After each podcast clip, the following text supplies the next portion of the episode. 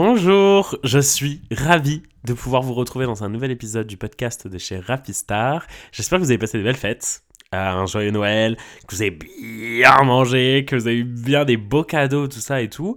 Euh, moi, je suis ravi de pouvoir vous retrouver cette semaine, euh, juste après les fêtes, pour, pour qu'on parle d'un petit sujet. Comme d'habitude, je vous pose le cadre. Il est, on est mercredi pardon, il est, on est mercredi 28 décembre, il est 14h48, je bois mon petit café latte, c'est un pumpkin spice latte cette fois-ci, donc il a un peu des saveurs de d'automne, de cannelle, comme d'habitude, c'est toujours, de toute façon, moi il y a toujours de la cannelle quelque part, je la fous, je me la fous en intraveineuse, je sais pas pourquoi, mais j'adore ça, et j'ai mis de la chantilly par-dessus parce que gourmandise, c'est les fêtes, on se fait plaisir.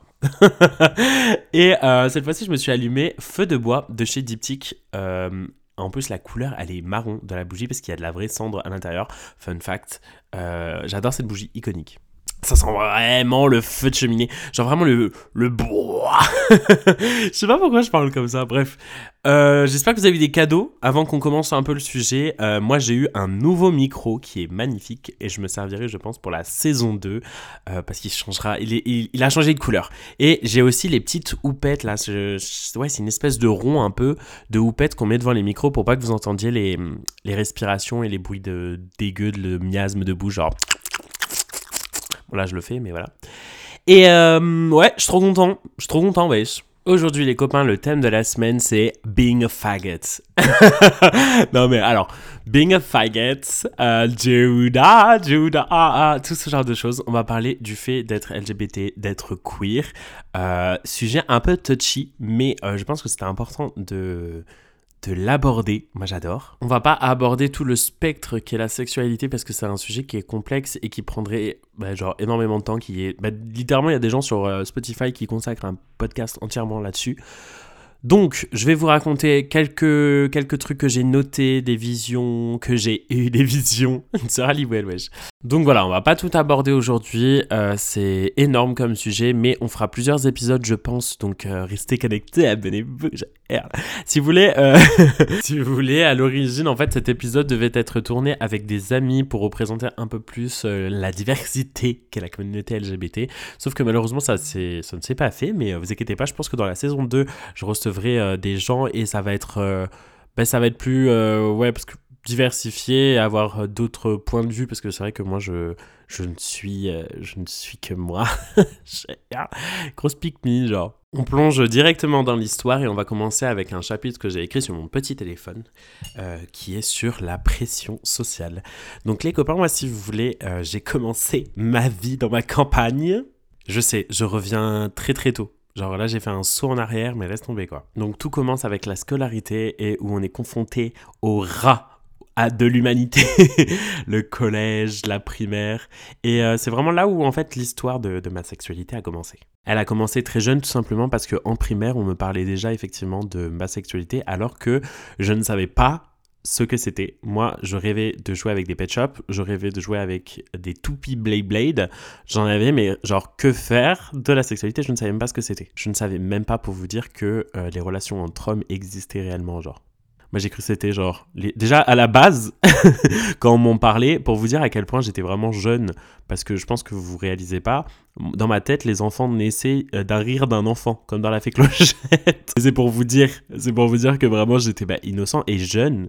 Euh, au moment où on a commencé à me parler de, ma sexualité à moi. Vous inquiétez pas, l'épisode ne parle pas que de choses tristes, mais oui, effectivement, quand j'étais enfant, euh, on m'a directement euh, catégorisé au plus jeune âge, alors que je ne savais pas ce que c'était. Ça a été très dur à ce moment-là, en fait, de pouvoir se construire, de se faire des amis, parce que j'étais catégorisé comme littéralement le malade. Hein. On me traitait limite de sidatique, euh, enfin c'est n'importe quoi.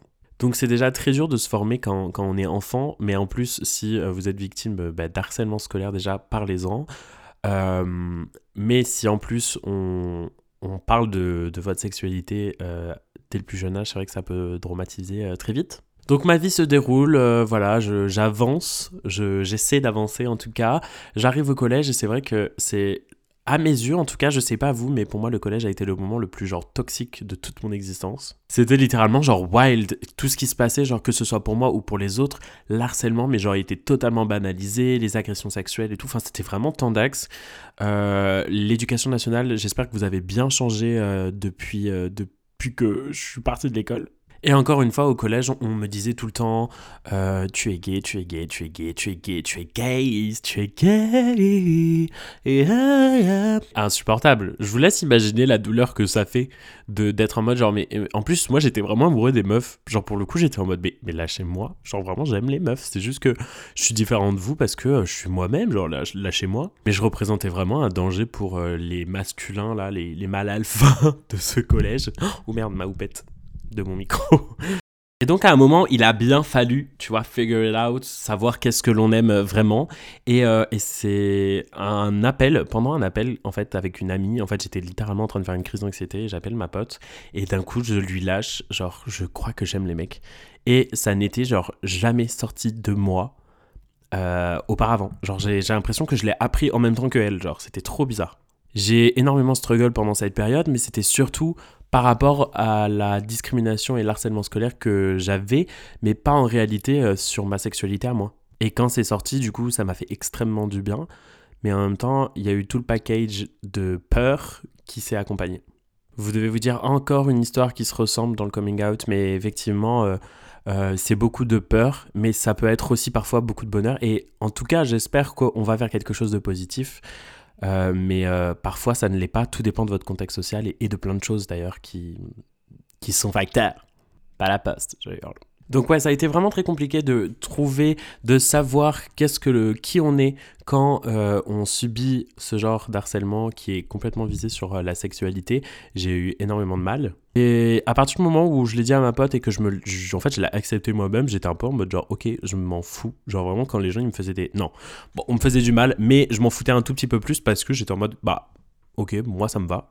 J'ai fait un coming out en tant que bisexuel auprès de mes, de mes potes à l'époque, c'était ce qui me semblait euh, le plus le plus en accord avec moi-même. Aujourd'hui, ça a un peu changé, mais euh, j'ai un peu une théorie un peu chelou, je vais vous expliquer. J'ai une théorie comme quoi, en fait, on, toute notre vie, on change de spectre, enfin que la sexualité est un spectre et que l'on bouge, un peu comme l'astrologie, on bouge euh, à, travers ce spectre. Et donc moi, quand j'étais petit, je me qualifiais vraiment bah, d'hétéro parce que j'aimais que les meufs, littéralement.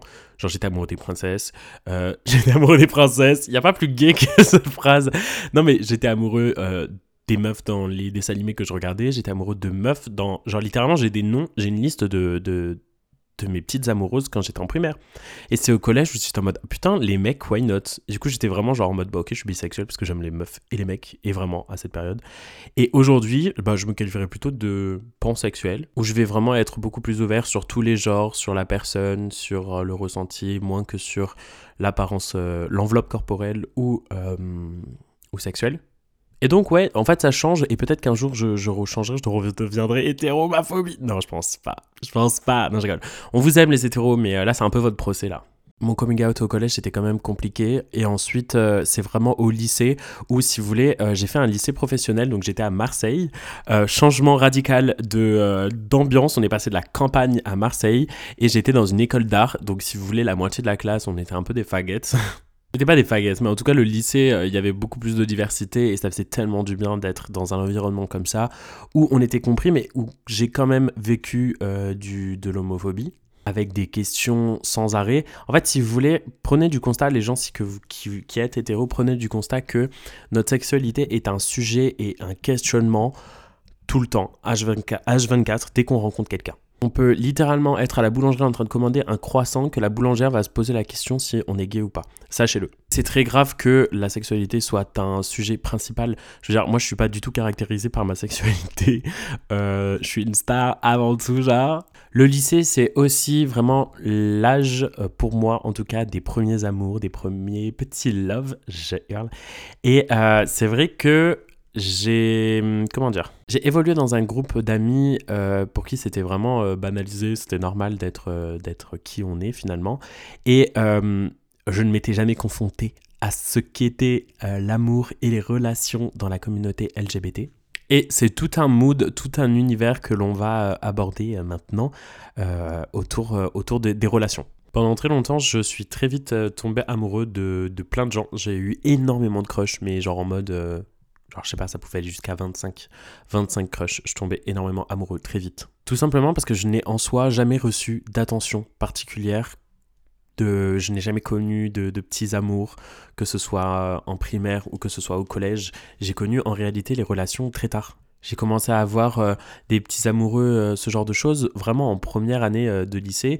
Et, ça peut paraître tôt ou tard pour certaines personnes, mais je n'avais jamais connu le sentiment que quelqu'un pouvait porter de l'attention sur moi. Et du coup, on pouvait se trouver dans des situations vraiment cocasses où, où la plupart du temps, on m'accordait genre un tout petit peu d'attention, mais une, attention qui est limite amicale et normale, du style je sais pas comment je sais pas comment expliquer ça genre je te prête un stylo ou genre je vais je vais te serrer la main ou genre je vais te mettre euh, mon bras autour euh, de tes épaules et être en mode genre ah mon frère et tout. Ravistar complètement amoureux. Moi je suis mais in love je tombais mais amoureux direct. Alors que en soi euh, c'est juste un geste amical sans, sans ni plus ni moins.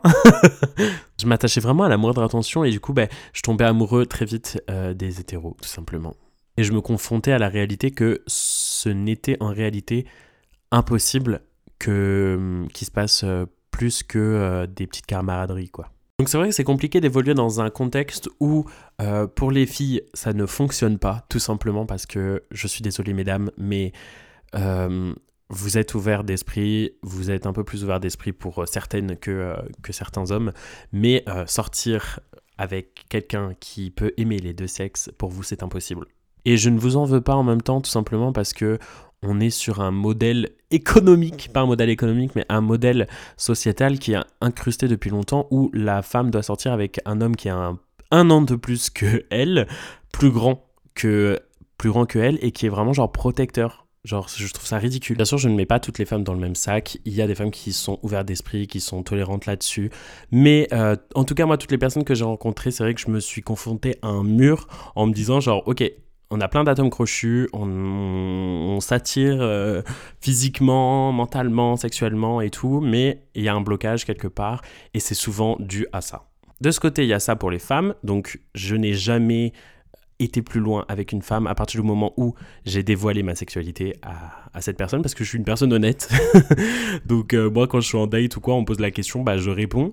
Donc euh, donc voilà. Et ensuite euh, les hommes quand tu vis dans un dans un dans une campagne paumée où il y a genre deux gays à 3000 km autour de, chez toi, bah, c'est un peu compliqué. Et quand j'étais à Marseille, bah, il y avait un malaise tout simplement parce que j'étais en mode, ok, donc en fait c'est naturel d'aller pécho, genre le, seul geek qu'il y a dans la classe, euh, lui et moi, genre c'est logique, non. Donc euh, donc c'est un peu... Euh, genre on t'oblige limite à sortir avec la, la, personne juste parce que vous êtes deux dans la classe, quoi, et non. Donc c'est compliqué de vivre ses, premières, ses premiers amours, ses premières petites relations.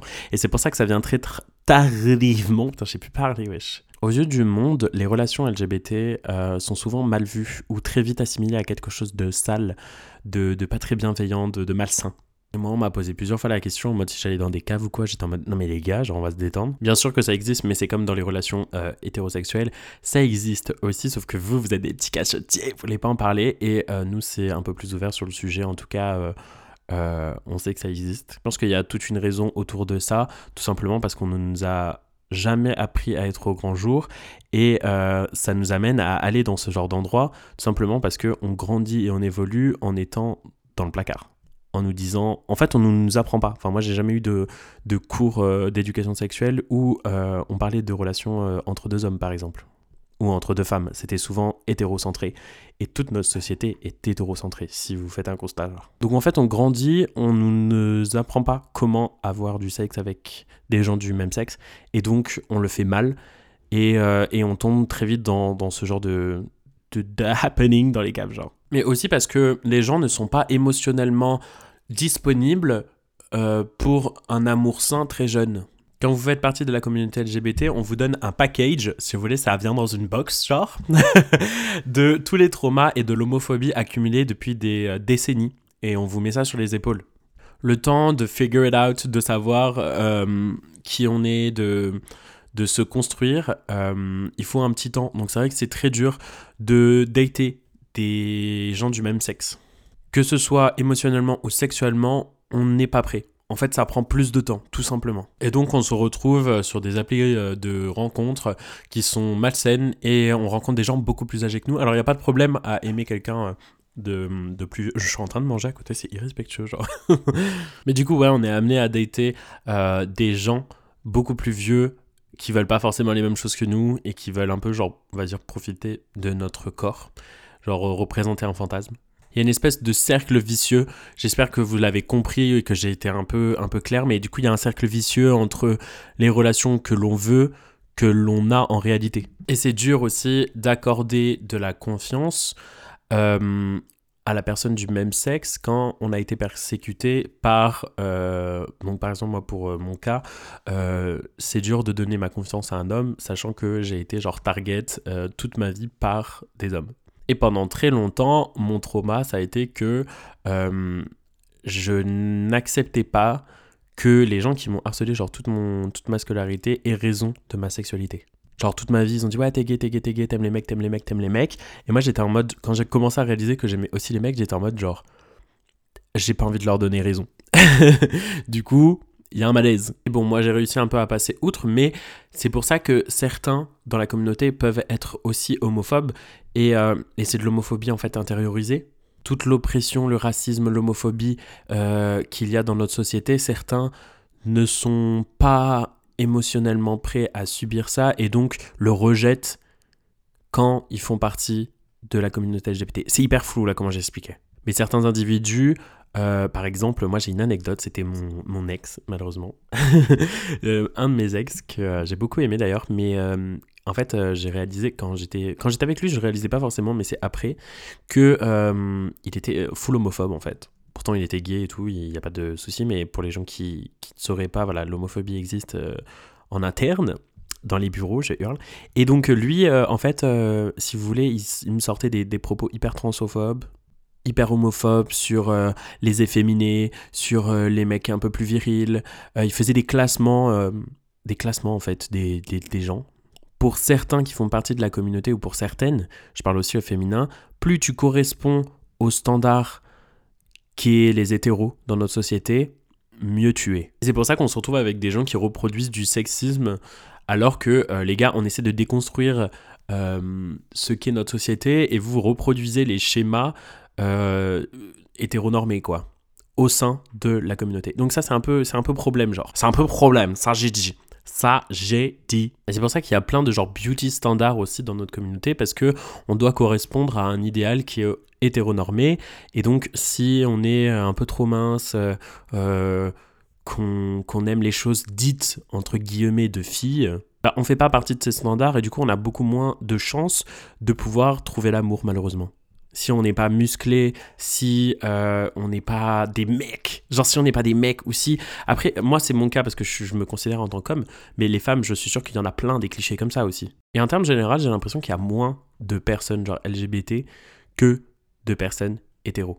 Et alors ça c'est peut-être quelque chose qu'il faudrait que je déconstruise, mais j'ai l'impression que certains tendent à dire que... Euh, on serait à peu près le même nombre, sauf qu'il y a plein de gens qui ne veulent pas se l'avouer. Alors ça, je, l'accorde, c'est vrai, mais je pense qu'en termes général, on n'est pas aussi nombreux que les hétéros, quoi.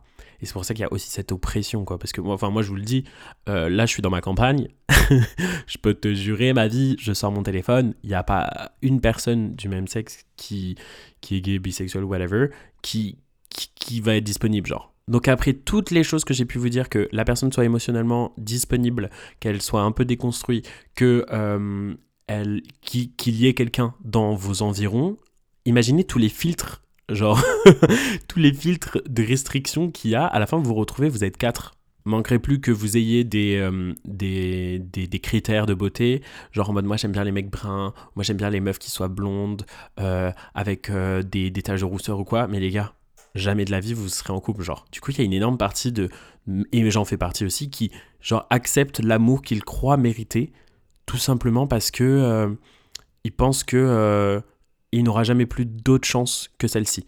Et donc moi je me suis retrouvé à genre dater des mecs et à sortir avec eux et tout alors que genre c'était les biggest red flags que vous pouvez trouver genre sur terre. Mais j'étais en mode non mais c'est pas grave tu sais en vrai il est nice, il est gentil et tout. Et c'est juste en réalité parce qu'il m'accordait un peu d'attention, alors que le, mec, genre, me sortait des propos transophobes ou, ou des choses hyper euh, qui ne sont, genre, pas du tout dans mes convictions. Et après, je trouve que dans l'amour, que ce soit hétéro ou que ce soit euh, queer, euh, dans l'amour, on accepte beaucoup trop l'amour qu'on croit mériter et on accepte tout et n'importe quoi juste parce qu'on a envie d'être amoureux. Genre, on a des exigences et quand la personne nous donne de l'attention, on est en mode genre YOLO, je m'en fous.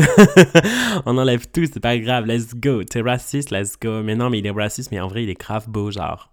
Peut-être pas à ce point-là, je rigole. Mais bref, vous avez compris le, petit truc. Il y a plein de choses que j'aime aussi dans notre communauté, euh, parce que c'est vrai que je me suis attardé sur... Euh, en fait, si vous voulez, j'ai fait une espèce de, de, petite base, de petite base à gâteau, là, une petite génoise. Donc ça peut paraître un peu genre négative vibes, mais il y a plein de choses positives que moi j'adore dans notre communauté. Que déjà entre nous, on est une espèce de genre, c'est un énorme secret que l'on a tous, tous ensemble, et euh, c'est un secret que, que l'on a, et en fait j'ai l'impression que on a des blagues, on a notre langage, on a notre manière de parler et ça me rend genre tellement fier. C'est un peu quand on était petit et qu'on parlait genre, vous savez les gens qui ont parlé la langue de feu?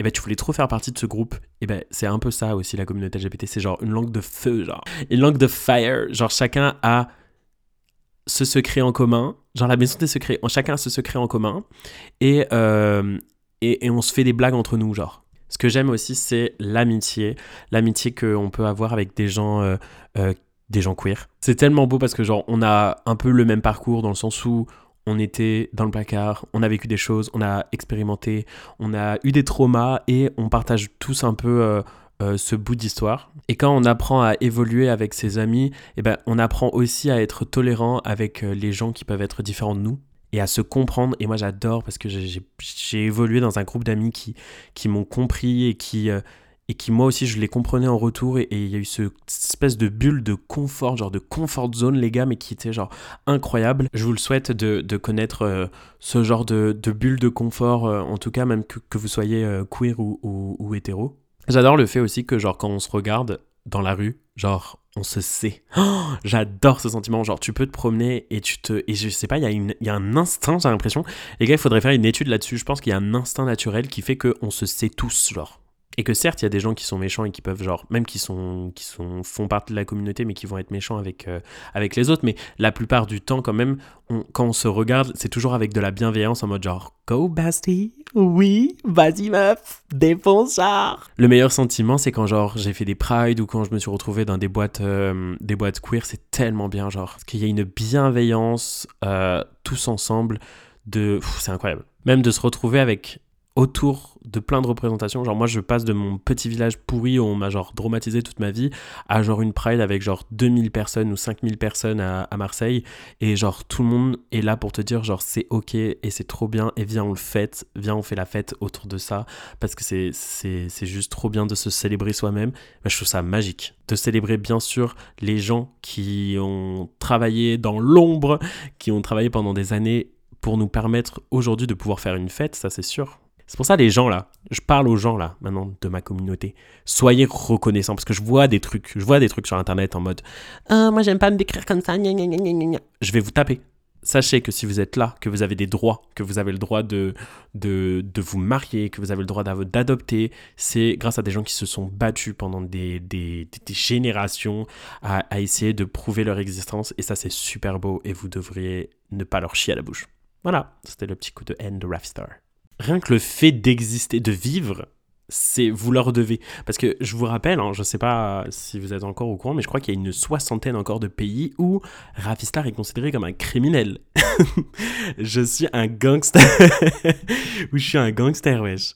Où la peine de mort m'attend si je pose mon gros pied sur, euh, sur leur pays, genre. Donc reconnaissance, s'il vous plaît. Et aussi, euh, je vais vous apprendre là, parce que Ravstar il est en mode éducation, euh, je vais soulever l'éducation nationale en fait, je vais vous expliquer.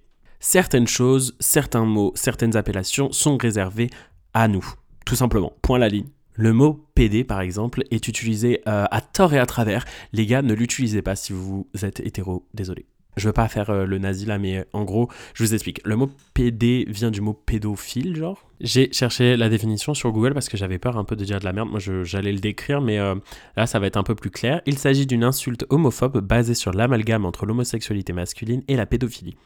En effet, selon le dictionnaire Larousse, le mot PD ou PD est une abréviation du mot pédéraste, tout comme pédéraste, PD, désigne l'attirance d'un homme adulte pour un garçon plus jeune, généralement un adolescent. Parce que si vous voulez, dans la Grèce antique et tout, là, c'était pas euh, de l'homosexualité qui était euh, normale. Parce que souvent, genre, euh, euh, moi, ma famille ou quoi, ils sont là en mode genre, ouais, pourquoi aujourd'hui c'est persécuté alors que, genre, dans la Grèce antique, c'était normal? Les gars, c'était genre de la pédophilie. Il y a aussi une connotation médicale, parce que c'est ce qu'on utilisait dans, dans les hôpitaux pour décrire les, les gens homosexuels. On disait que, du coup, on faisait l'amalgame entre la pédophilie et le fait d'aimer les hommes. Et donc on disait, donc voilà, il y a ce terme médical qu'il faut genre annuler en fait. Il faut arrêter de l'utiliser quand vous êtes hétéro. Nous, on le réutilise dans la communauté tout simplement. On, on essaie de se rapproprier. On essaie de se rapproprier ce mot en l'utilisant entre nous. C'est pas de l'homophobie intériorisée, c'est juste on essaie de vivre avec cet héritage, ce bagage plutôt, mais ce bagage euh, générationnel. Donc voilà, évitez de dire euh, oui, euh, ah ce mec je l'aime trop, il est pédé. Même si c'est avec de la bienveillance, évitez de dire ce mot en fait, tout simplement. Arrêtez de croire aussi que vous avez un, un guédard. Les gars, non. vous n'avez pas de guédard si vous n'êtes pas parti, vous faites pas partie de la communauté. Laissez-le nous. Euh, c'est à nous en fait. C'est notre super pouvoir, c'est notre pouvoir magique. Donc arrêtez. Oh, t'es mignon toi. T'es a la ref Celle-là, là, elle m'a fait rire. Karine Le Marchand, là, cette, euh, cette icône. elle a un peu déraillé ce jour-là, mais bon, c'est pas grave, on, l'excuse. En parlant de Karine Le Marchand, moi, ce qui m'a le plus choqué, en fait, c'est que on ne demande pas comme ça à tort et à travers les gars la sexualité des uns et des autres. Ce n'est pas mains et courantes, c'est ça qu'on dit, mains et courantes. Non, je sais plus. Mais on dit pas ça, les gars. Genre, on va pas arriver et dire genre salut, tu fais la bise et d'un coup tu demandes la sexualité de la personne. Non. Vous devez vous dire ouais, genre personne fait ça. Je vous jure que moi on me l'a fait des millions et des milliards de fois. Et même si c'est avec de la bienveillance, je trouve ça vraiment déplacé, les gars. C'est pas gênant que tu me poses cette question, mais attends un petit peu. Genre, n'attends pas 15 minutes de discussion autour d'un café pour me dire genre, et toi d'ailleurs, t'aimes les mecs, genre, t'es gay en fait, c'est ça, genre. Non. Parce que comme j'ai pu vous le dire, euh, je ne suis pas caractérisé que par ça. Et c'est vrai que moi, là, vraiment, je vous jure, mais j'ai des souvenirs. Oh mon dieu, ça remonte. Ce podcast me remind plein de traumas où genre, on me demande alors que c'était pas du tout le sujet. Genre, on me demande euh, Ah, mais toi, du coup, t'aimes les mecs? Et je suis en mode euh, Quoi? Même en milieu professionnel. Et je trouve ça, genre, tellement, je suis un peu désolé, mais un peu déplacé. Il y a cette curiosité, mais je le sens que c'est tangible. cette curiosité des hétéros à vouloir savoir, genre. Car on n'est pas des léprochons qui cachons un, chaudron plein de pièces. Genre, on est, on est vraiment basique. On est juste des, des relations entre, entre nous, genre, donc là, chez nous. Puis Internet est grand, Internet est vaste. Si tu as une question ou quoi que ce soit, euh, alors soit certes tu peux la poser, ça dépend de la personne, sinon tu as Internet, ma vie. Donc euh, si tu as une question, tu te renseignes dessus. Parce que ça aussi, il faut en parler. Bon, après, je vais couper un peu la conversation parce que là, ça va faire quand même euh, un long podcast, mais euh, je suis pas éducatrice. Je suis pas éducatrice canin, genre, non, pas canin, regarde. Éducatrice canin. Mais je suis pas éducatrice, je suis pas là pour faire euh, la SVT. Si vous avez des questions et tout, flemme. Sachez que ce thème-là a été au centre de notre vie depuis toujours. Donc, c'est compliqué. Arrêt la manière, c'est ça j'ai dit, c'est ça qui va conclure ce podcast. J'espère qu'il vous aura plu, les copains. Euh, que dire de plus? J'ai sauté plein de choses, dont mon communication avec ma famille. Euh, c'est quelque chose que je ne me sens pas encore à l'aise de parler. Peut-être que j'en parlerai dans un autre épisode ou même des anecdotes de mes relations. Là, je voulais vraiment, bah, comme je vous ai dit, poser la génoise. Ça fait du bien aux gens de la communauté queer d'entendre ce genre de, podcast, mais ça fait aussi du bien aux gens qui sont hétéros et qui veulent apprendre à nous apprivoiser, j'ai hurle. Pas apprivoiser, mais à comprendre qu'est-ce qui se passe dans notre tête et qu'est-ce que l'on endure. J'ai pas abordé plein de sujets comme euh, la question du genre, etc. C'est peut-être quelque chose que j'aborderai dans un prochain podcast. Je vous fais des très gros bisous. Moi, je vais aller voir Avatar 2 pour la deuxième fois. Je suis matrixé. Euh, je vous en ai parlé dans un, dans un autre podcast, mais je suis à fond. J'adore ce film, donc j'ai trop hâte d'aller le voir. Je vous fais des très gros bisous, ça m'a fait tellement plaisir d'aborder ce sujet, j'ai l'impression qu'on on se devient proche de plus en plus. N'hésitez pas à mettre 5 étoiles sur le podcast de chez Rapistar, vous avez la possibilité de le mettre sur Spotify, de le noter, donc euh, n'hésitez pas à faire les juges mes stars, ça aide au référencement et ça aide à avoir un peu plus de poids pour, euh, pour la suite, pour la saison 2. Je vous souhaite aussi une bonne année. Alors je sais que ça porte malheur de le dire avant, mais on est mercredi les gars, donc joyeux, euh, joyeux Noël, non mais non. Kiffez bien votre nouvel an, moi je vais le passer euh, chez mes parents, ça va être utile, je pense que je vais me tirer une balle. Mais je vous fais des gros bisous, ciao ciao. Ça part, c'est ça j'ai dit. Bisous